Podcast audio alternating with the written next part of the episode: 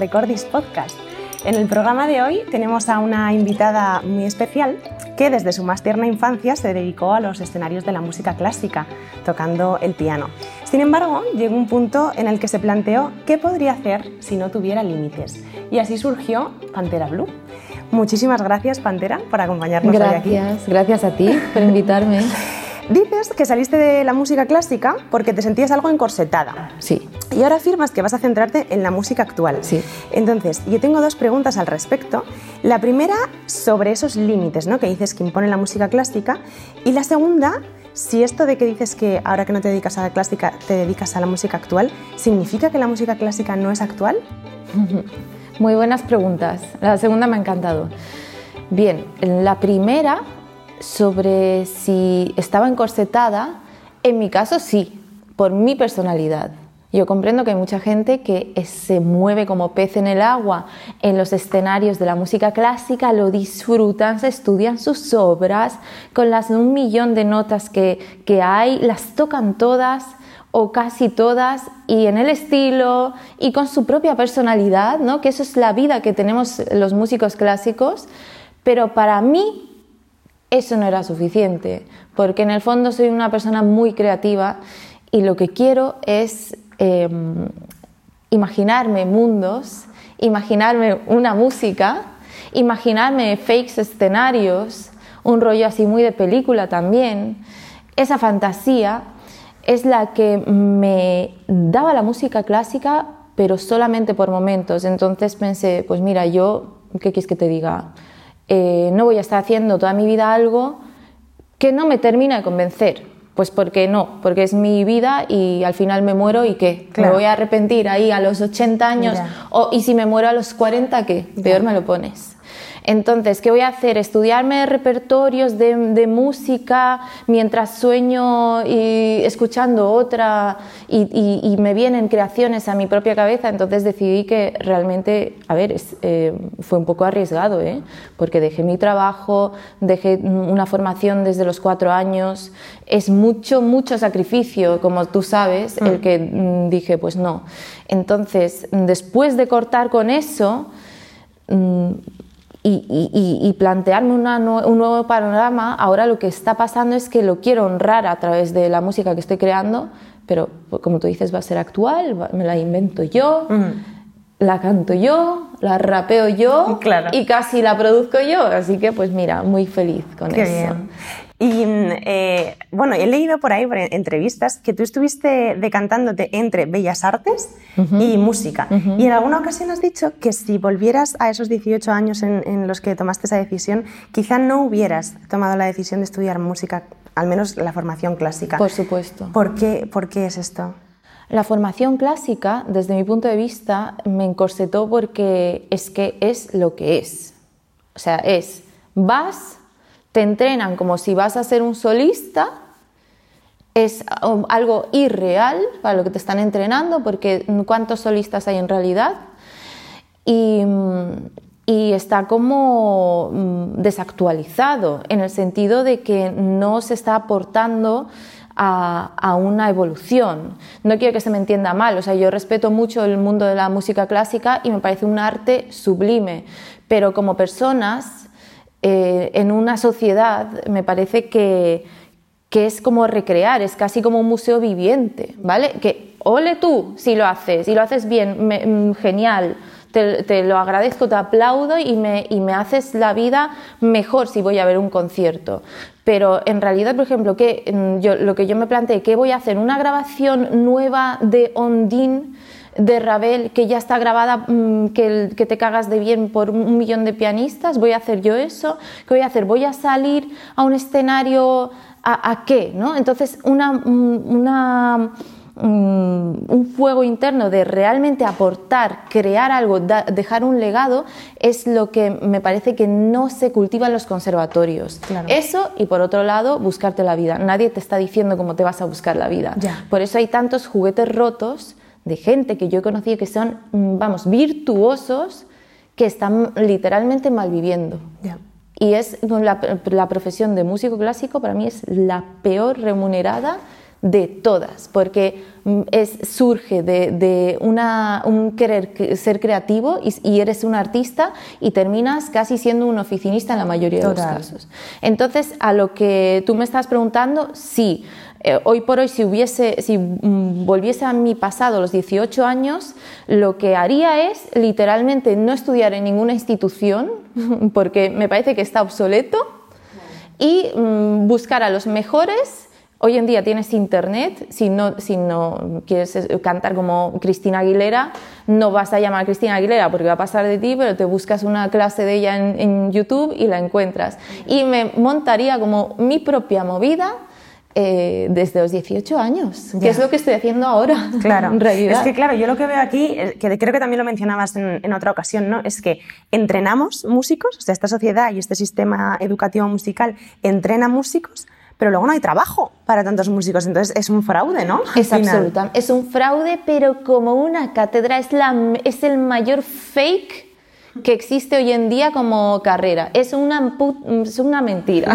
ya, ya, ya, ya, Entonces, eh, me parece muy importante que los seres, los músicos, busquen unas, tres pilares muy, muy básicos si quieren desarrollarse. Uno, saber componer que eso no, no, no, se cultiva, pero componer no al estilo schenkeriano, ¿vale? O sea, componer, componer de cualquier estilo.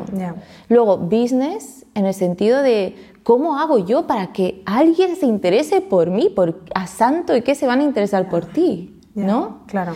Y, y tercero, que se planteen qué tú vas a aportar en el mundo, ¿no? que es al final para lo que nacemos. Los niños quieren, tienen esa creatividad, todos la tenemos. ¿Qué vas a aportar tú en realidad? Entonces esa competitividad que quizás hay no es, no es verdadera porque se queda como en un espacio cerrado, no repercute en, el mundo real. Esa competitividad de a ver quién toca mejor, no es, no es, la realidad, claro. no, no es relevante. Em, y hablando un poco ahora de, de, tu, bueno, de tus sentimientos respecto a respecto a este sistema y respecto a, por ejemplo, el conocido como síndrome de la impostora.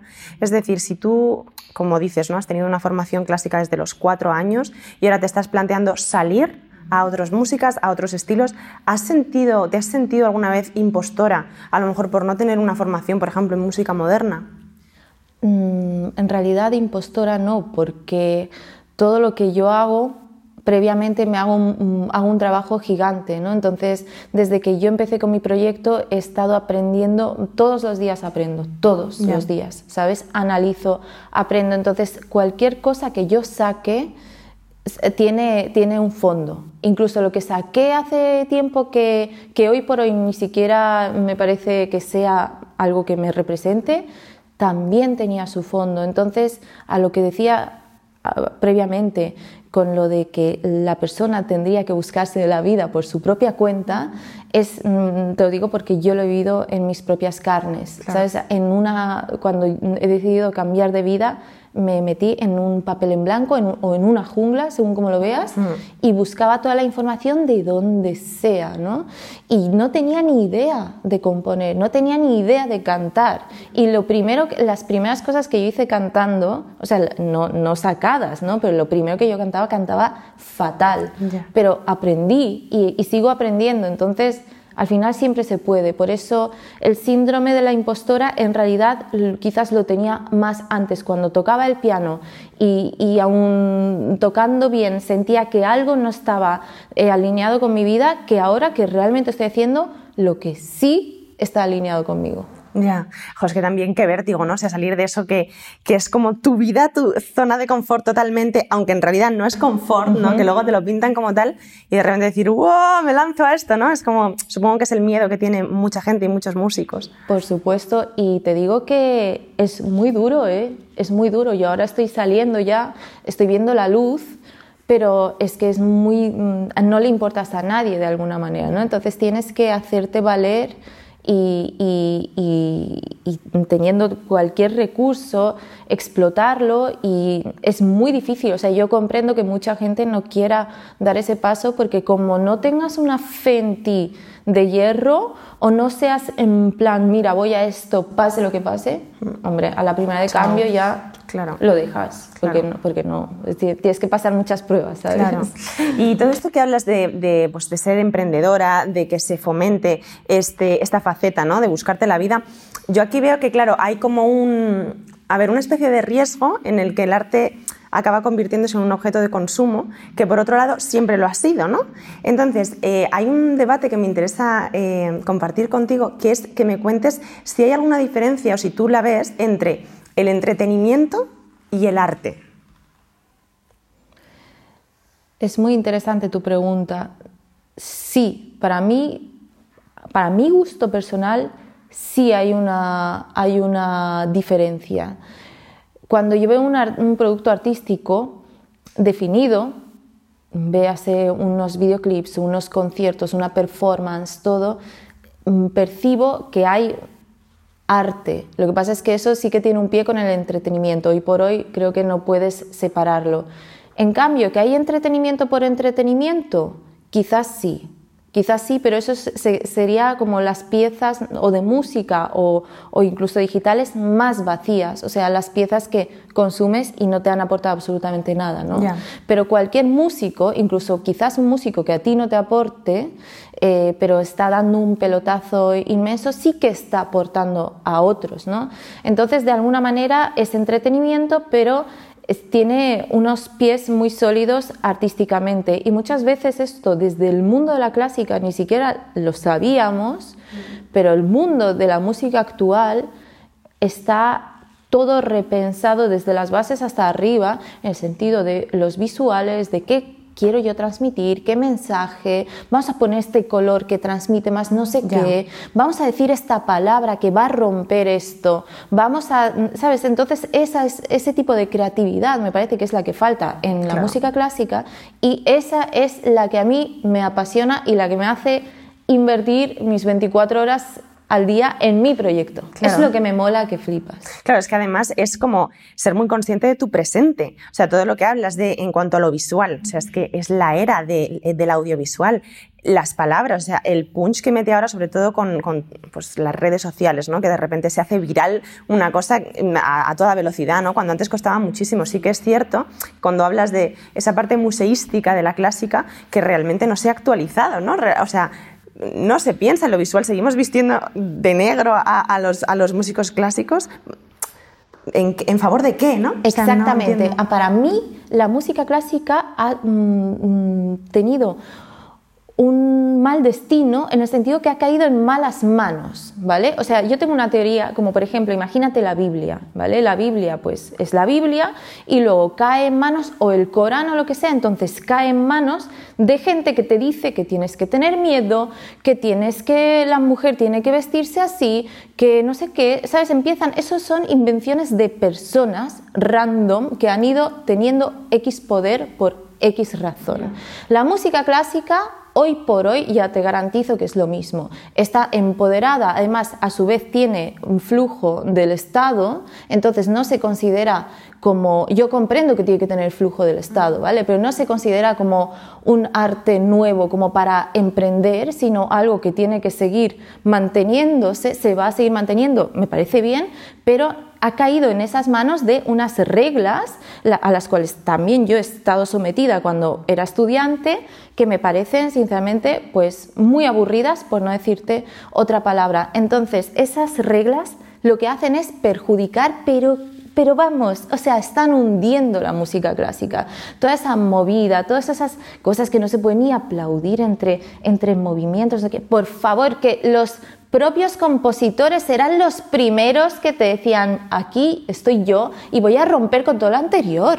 Entonces es, es, un, es el mundo al revés, o sea, es como ser justamente lo contrario a todos esos compositores a los que estamos honrando somos lo contrario a ellos porque nos hemos inventado una cárcel que si de negro, que si no se puede ni siquiera el caramelo, que si cuidado, no sé qué, este estilo, como lo toques más rápido, ya madre mía, madre mía, que se me sube la fiebre, que no sé qué, que esto no es estilo de Haydn, por Dios. Entonces todo eso se carga el verdadero arte. El verdadero arte, te digo yo, que siempre va a seguir. ¿Por qué? Pues por simplemente una, una anécdota. Playlists random en, Spotify, en, YouTube ponen como Dark Academy Music o no sé qué. millones de visitas. ¿Por qué? Pues porque la música es arte puro, es sublime, pero claro, todas las manipulaciones, que si el programador de turno, que si el no sé qué, no, mira, perdona, eso para mí no.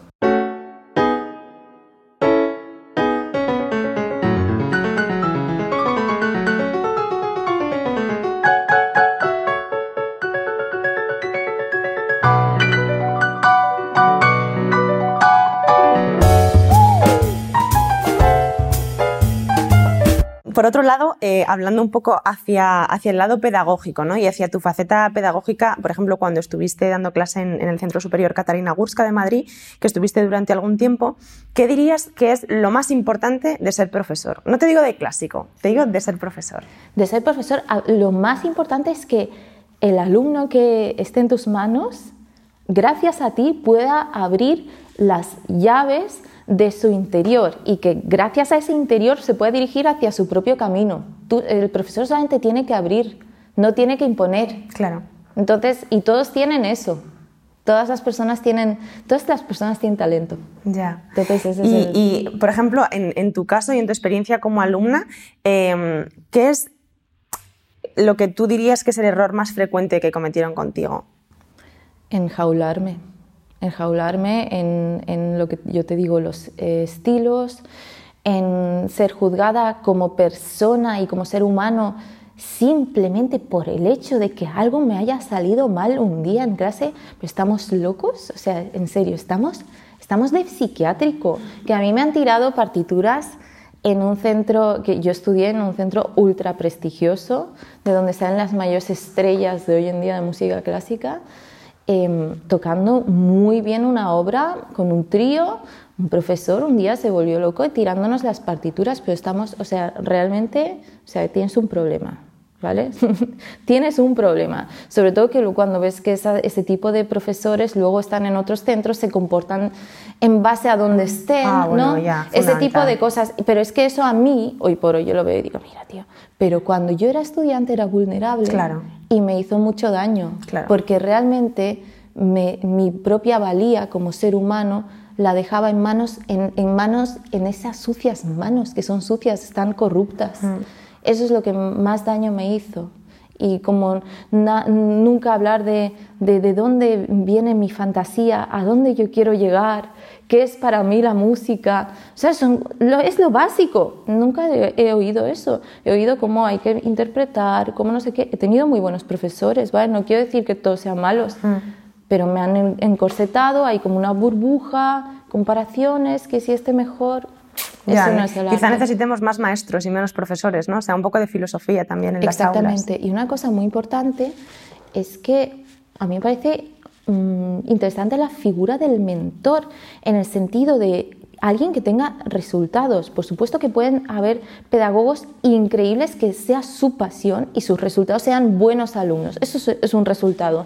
Pero por otro lado, si queremos ser artistas de escenario, me falta mucho artista escenario dándome clase. Ya, ya no, mm, Entonces, hay muchas cosas en el, que pasan en el escenario, que pasan eh, en los directos que, que no tienen nada que ver con la escuela y más estamos quitando de la ecuación lo más importante que es el público, por favor, que estamos tocando para el público. No estamos tocando para el compañero, para fliparnos delante, para ver si yo doy más rápido la escala. Y que me das igual, compañero, no. O sea, estamos tocando para el público. No sé, eso nadie, nadie habla de eso. Por lo menos a mí no me han hablado. Hay muchos egos también, ¿no? O sea, el juego de los egos es que es muy peligroso. Ay, por Dios, el ego. Dios santo. Sí, sí, sí, sí. Bueno, y mm, me, hace una, me hace gracia porque muchas veces nos presentamos eh, y, adoptamos una identidad en base a la profesión que tenemos. Quiero decir, yo me presento y digo, hola, soy Alicia Población, periodista. Hola, soy Pepita, mm, violinista. Soy no sé quién, frutera. ¿Qué dice Pantera Blue? Hola, soy Pantera Blue, creativa y artista. Vale, ¿y crees que todos los músicos son artistas? En el fondo, sí, en la superficie, no. Rotundo. Sí, seguro. Pero no por culpa de ellos, no por culpa de ellos. Ya, claro, mm. claro. Em, lo que decías hace, hace, al principio ¿no? de la entrevista, de que lo importante que quieres hacer es aportar algo al mundo, ahora estás muy, muy metida ¿no? en dos proyectos eh, gordos. Por un lado, tu libro y por otro lado, tu disco. Entonces, eh, háblanos un poco de esto, hable, cuéntanos de qué van estos proyectos y qué aportan nuevo al mundo. El libro para mí es muy importante porque desde mi visión, desde mis gafas, quiero enseñar mi transformación y con eso ayudar a otras personas que quizás se puedan sentir identificadas con mi yo de no sé qué hacer, esto no me convence, ¿qué hago? Mm, he perdido tanto tiempo de verdad, em, me conformo con lo que tengo y agacho la cabeza o realmente me planto y digo, aquí estoy yo. Eso es lo que quiero aportar porque no, es que no tienes ni siquiera que tener nada que ver con la música. Cualquier persona, cualquier ser humano. Ayer conocí a una persona que trabajaba en Vodafone, ganaba miles de euros al mes, mucha pasta y, decidió ya no trabajar ahí, pues porque, porque no, porque no he llamado. Entonces cualquier persona creo que se puede sentir identificada con un mensaje así, pero claro, un mensaje de que no es todo color de rosa, sino que hay que, hay que sufrirlo, por lo menos yo lo sufrí, ¿no? Claro. Eso es, es un aporte general y con mi música, pues todo lo que pueda aportar en el sentido de, la fantasía que yo tengo en mi cabeza. A mí me encanta la música desde que soy súper pequeña, la música pop, la música, no sé, jazz, si lo quieres llamar, o cualquier tipo de música que no sea solamente la clásica, ¿no? En la letra, por eso decidí cantar y, rapear. Todo eso me, a mí me, me crea mucha fantasía. Entonces pienso que con mi background puedo crear algo distinto. Entonces, al crear algo distinto, pues mira, ya es un paso nuevo. Claro, qué ganas, qué ganas de, ver todas estas cosas. Em, me, bueno, quiero, quiero hablarte de, eh, yo ahora veo que estás como en, la ola, ¿no? O sea, estás subiendo muchísimo. De hecho, en, redes sociales eh, te estás también creciendo mucho. Em, y hablas mucho de eso, de ser emprendedora. Y ahora mi pregunta es, ¿hay un riesgo siendo emprendedora y además llevando todo el peso tú de volverte esclava de tu trabajo? ¿En el sentido de redes sociales o en qué sentido? Bueno, al final todo, ¿no? Porque, o sea, yo al final lo que veo es que un músico o un artista es que al final tocar o componer o crear es muy pequeño porcentaje. Porque claro, hay un mundo detrás que tienes que ir con, todo, con toda esa maleta ¿no? encima, que es mucho peso. Entonces al final llega un punto que dices, ostras, ¿dónde pongo estos límites para que no me coma? Para mí el sentido eh, a esta pregunta es cuánto de importante eh, es para ti la misión. O sea, si tú, imagínate, quieres ser una escritora y de toda la vida hay algo que te late con la escritura. Da igual, es que vas a aguantar como una roca, ¿sabes? Pase lo que te pase. ¿Qué puedes aguantar? Que te ningunen, que, no, que nada funcione, que mm, te hagan alguna cosa mala. Eh, que tener que hacer cosas que no te apetece, no, no que no estén alineadas contigo, porque eso nunca hay que hacerlo, ¿vale? no, vamos aquí a hacer, yo qué sé, eh, no quiero poner ejemplos, pero no, que no esté alineado contigo, sino que sea una carga, que mira, que hoy tengo que, es domingo y tengo que hacer esto.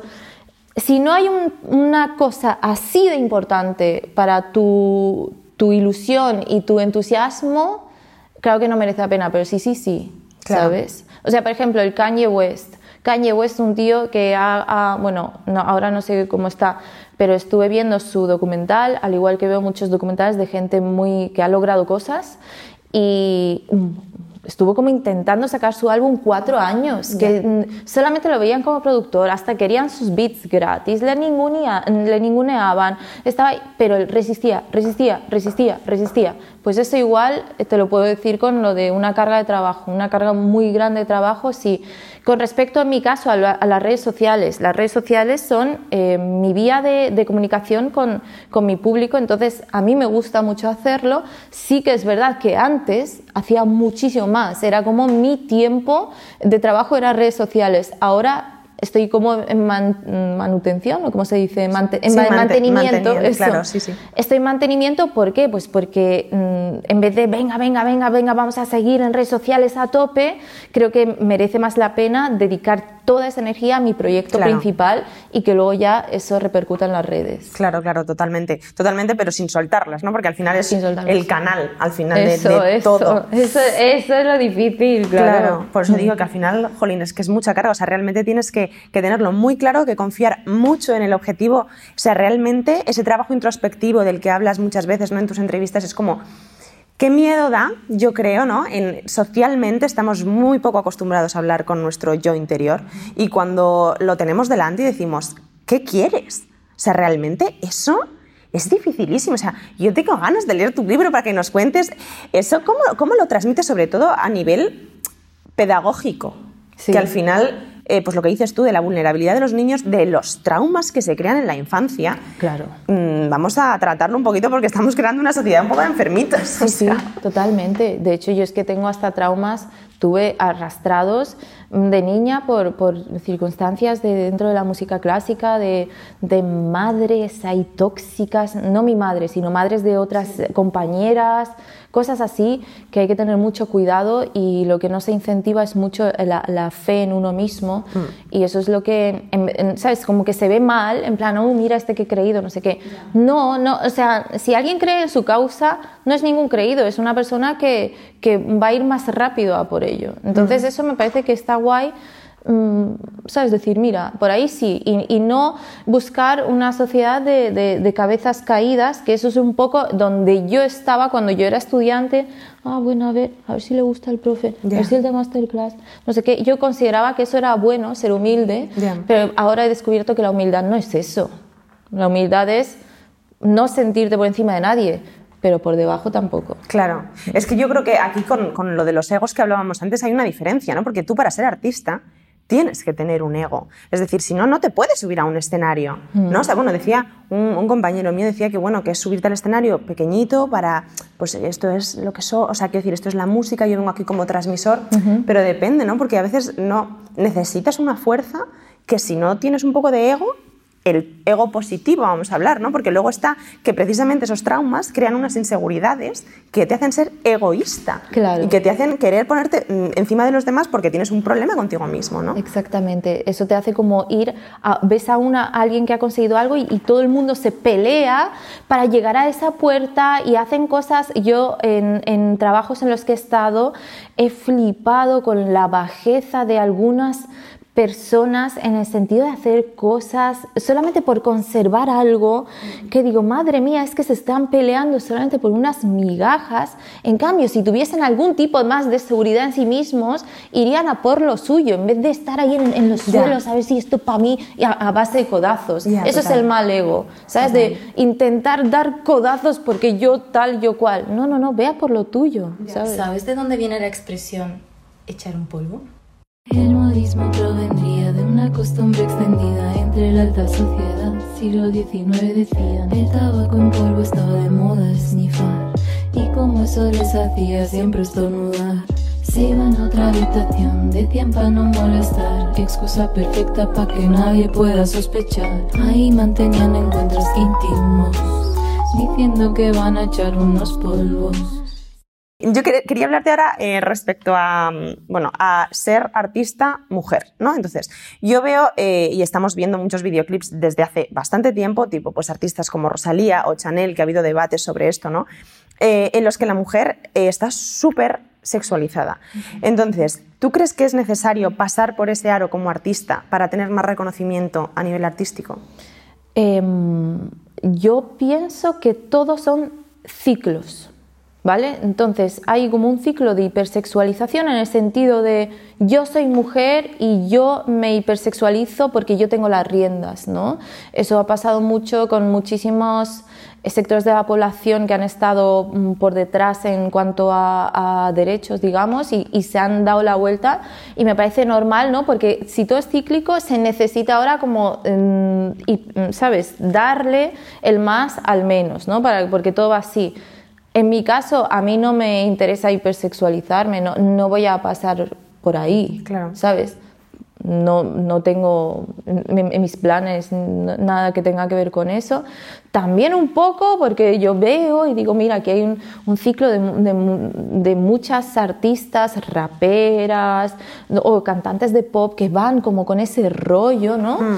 Y, y, entonces digo, oye, pues quizás si voy con otro, tampoco iré de mojigata, ¿eh? Tampoco, tampoco no voy a ir aquí, pero bueno, que yo ya tengo mi, mi estilo definido y no me interesa de momento claro. hipersexual, no, no, no me parece que esté entonado con lo que conmigo. no me... Claro, es que yo veo aquí como ese, ese discurso de me empodero a través de mi sexualización es un poco peligroso, ¿no? Porque cuando precisamente cuando hablabas de esos poderes, por ejemplo, en la música clásica que deciden ciertos protocolos, yo creo que en el otro lado de las otras músicas también hay poderes que deciden ciertos protocolos. O sea, porque al final los videoclips que tienen éxito, tú lo ves y las mujeres tienen un rol muy definido. Entonces, claro, eh, es complicado, ¿no? Porque es una elección que quizá eh, en un momento de tu carrera tienes que tomar, de rollo, entro por aquí. Claro, a mí lo que me parece importante es recalcar a mujeres que ellas mismas o nosotras mismas nos hacemos las movidas. O sea,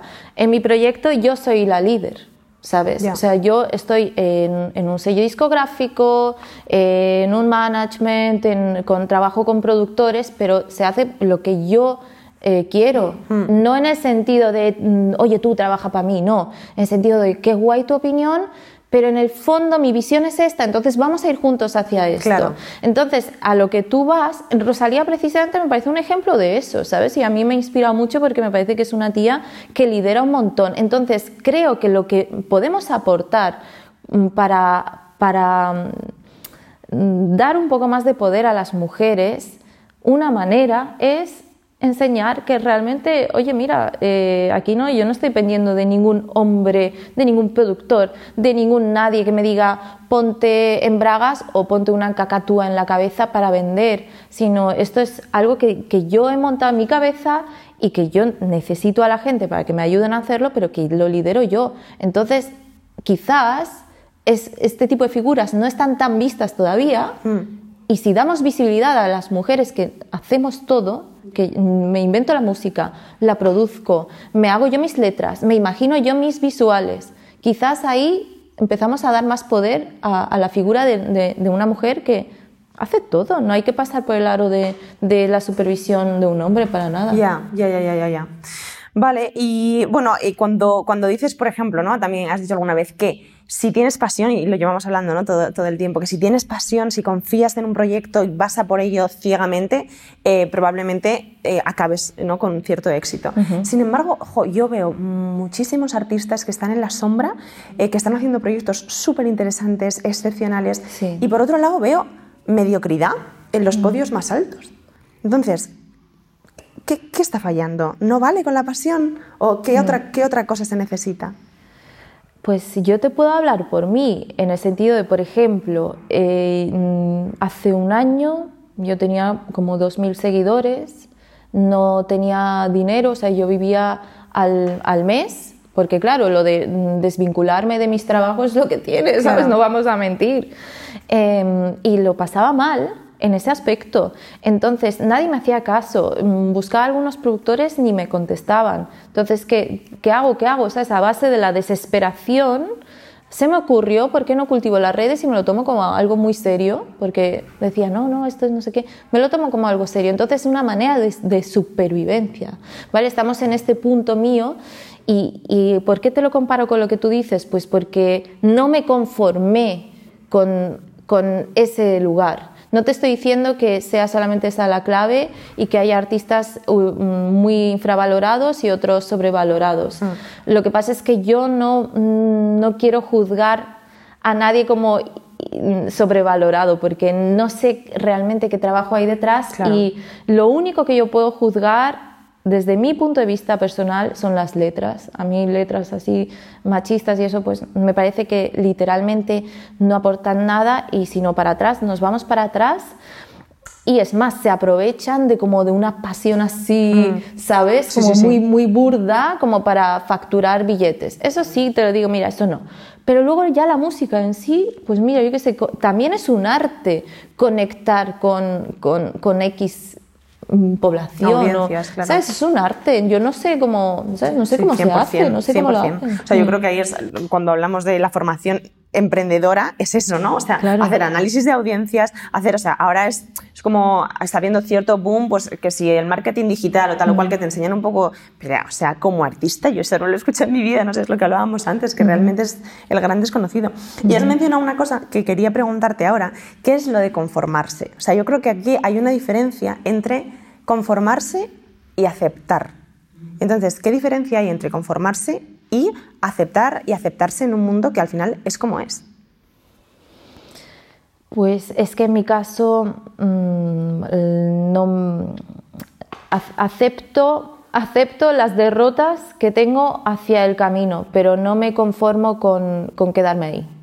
Porque mi camino está hacia arriba. Entonces, si hay un, un error, si la cago, si ha, si ha pasado algo, si estoy mal, muy bien. Acepto esta situación pero me levanto y sigo, porque no me estoy conformando con donde me está dejando ese, ese Esa mal- caída. esa caída. Claro, Porque claro. tengo la vista ahí. Qué bueno, ¿sabes? pues es, es- está bien pensarlo así.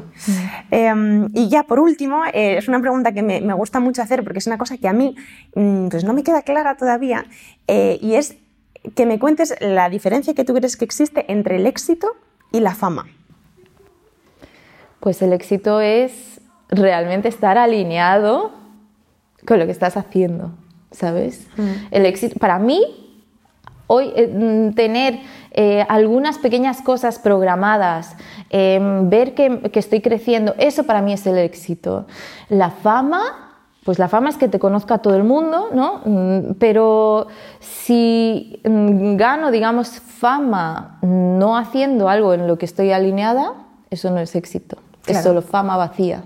¿no? Entonces, bueno, el éxito es siempre estar en, con tu ADN de, de que te viene esa cosa de nadie sabe de dónde, ¿no? pero todos tenemos esos deseos, cada uno encima tiene su propia movida y por eso hay que ser auténtico y mirarse por dentro y no mirar lo que hace el resto, ¿no? porque es que si no cualquiera aquí, ¿sabes? Eso es en lo que todo el mundo cae. Claro. Veo que Rosalía hace no sé qué, yo también, ¿no? Claro. Y entonces caen y se tropiezan porque ese no es el camino, ¿no?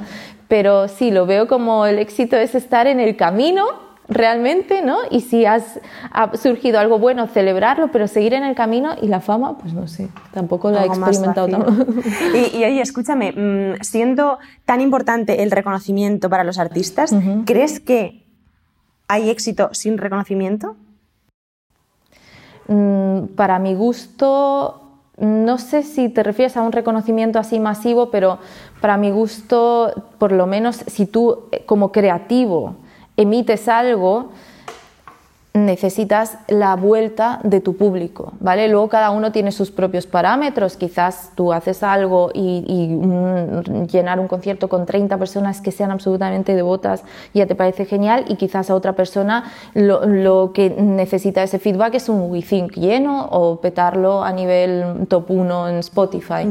Pero sí que creo que siempre se necesita como artista ver que tu mensaje se comprende, que lo están entendiendo esas personas y que estás aportando eso a esas personas. Si no, es que pues para eso, ¿sabes? No sé, no, no tiene sentido. Claro, claro, claro, claro. También conocer a tus públicos, ¿no? Porque Claro. aunque sea un público reducido, quizás es un público muy fiel. Claro, O sea, es lo que dices cada tú. uno es, ¿sabes? Cada persona tiene su, su cosa, ¿no? Pero que eh, notar que lanzas y se recibe eso, ¿sabes? Total. Que se recibe, claro. Total. Mm. Pues muchísimas gracias, por esta entrevista tan interesante. Yo no sé si quieres contar eh, futuros proyectos, futuros conciertos, hacer un poquito de, de publicidad de lo que venga. Pues bueno, en realidad todavía no, no estoy haciendo nada así como hacia el público. Estoy comenzando haciendo eventos un poco más cerrados, ¿no? Y ahora estoy trabajando en la música. Entonces, si todo va bien, ya en el 2023 me vais a ver en, en distintos lugares, pero necesitamos todavía trabajar la Claro, hay música. que cultivar muy bien ese, ese interior para luego abrir las puertas. ¿no? Sí, pero seguro que vais a, os vais a enterar, seguro, vamos. Qué bien. Pues nada, lo esperamos en 2023. Muchas gracias.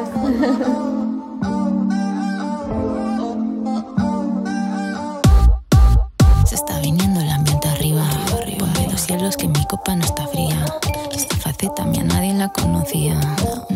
Esta